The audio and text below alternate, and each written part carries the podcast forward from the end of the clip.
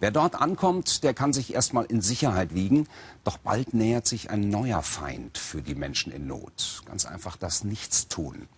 Eine Reportage aus einem Lager, in dem die Zeit schwer an der Hoffnung nagt.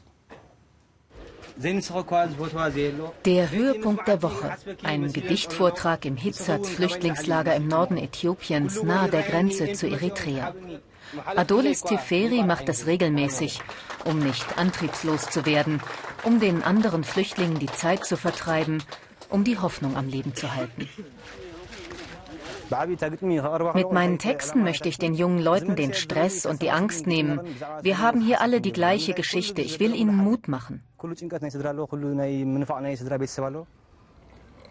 Seit vier Jahren lebt Adolis mittlerweile in Hitzatz. Zuvor hatten er und seine Frau in Eritrea geheiratet. Ein junges Paar am Anfang des gemeinsamen Lebens. Nur schien ihnen das in Eritrea unmöglich. Das Regime gilt als eines der autokratischsten des Kontinents. Ein Großteil der Afrikaner, die nach Europa fliehen, kommt von dort. Ich vermisse meine Familie schrecklich, aber wir konnten nicht anders. Adolis Tiferi und seine Frau hoffen mit Hilfe der internationalen Flüchtlingsorganisationen in ein anderes Land umgesiedelt zu werden. Am liebsten nach Amerika. Geld, um Schlepper für eine Flucht übers Mittelmeer zu bezahlen, haben sie nicht.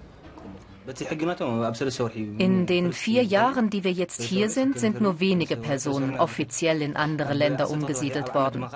Nach den Regeln der Flüchtlingshilfswerke sollten diese Prozesse nur zwölf Monate dauern.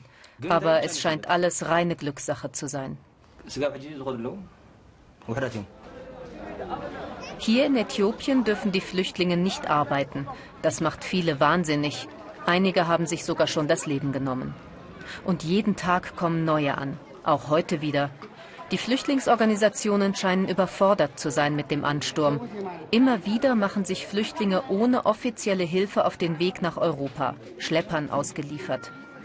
Die gefährliche Fahrt übers Mittelmeer nehmen sie in Kauf, nur weg vom Dahinvegetieren im Lager. Wir klären die Menschen über die Gefahren der Flucht auf. Wir machen uns Sorgen um sie. Sie brauchen in den Camps etwas zu tun.